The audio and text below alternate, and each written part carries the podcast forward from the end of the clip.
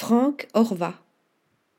S'il a révolutionné la photographie de mode en redonnant vie aux modèles engoncés et statufiés d'avant-guerre par l'irruption d'un esprit reportage vivant, humoristique et décalé, il n'aura cessé de se renouveler et d'expérimenter au point d'être accusé de se perdre et de se voir reprocher son trop grand éclectisme.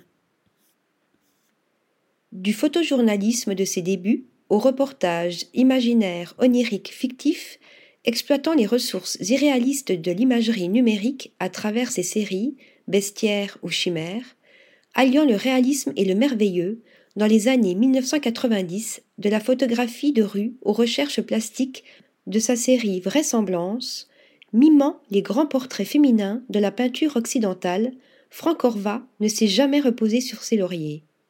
Il semble même qu'il ait conçu sa pratique photographique comme un éternel recommencement.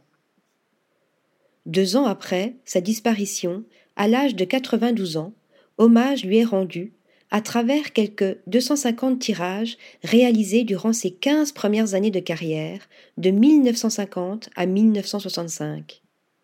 Outre ces clichés iconiques parus dans Vogue et Harper's Bazaar, après qu'il eut révolutionné la photographie de mode par ses mises en situation naturelle, nombre de ses photographies de jeunesse nous donnent à voir l'intensité d'un regard, celui d'un photographe du corps et de l'intime.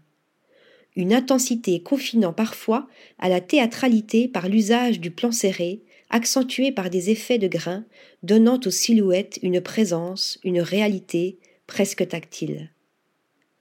Article rédigé par Stéphanie Dulou.